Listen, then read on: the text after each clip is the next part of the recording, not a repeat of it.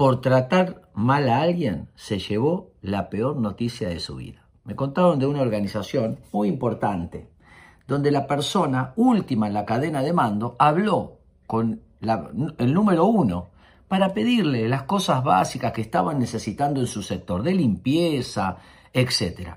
Esta persona trató pésimamente mal a esta persona que estaba última en la cadena de mando.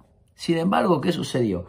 Que esta persona era muy amiga de la mujer cuyo hombre había puesto a este hombre en ese lugar. ¿Qué sucedió? Perdió su puesto el número uno.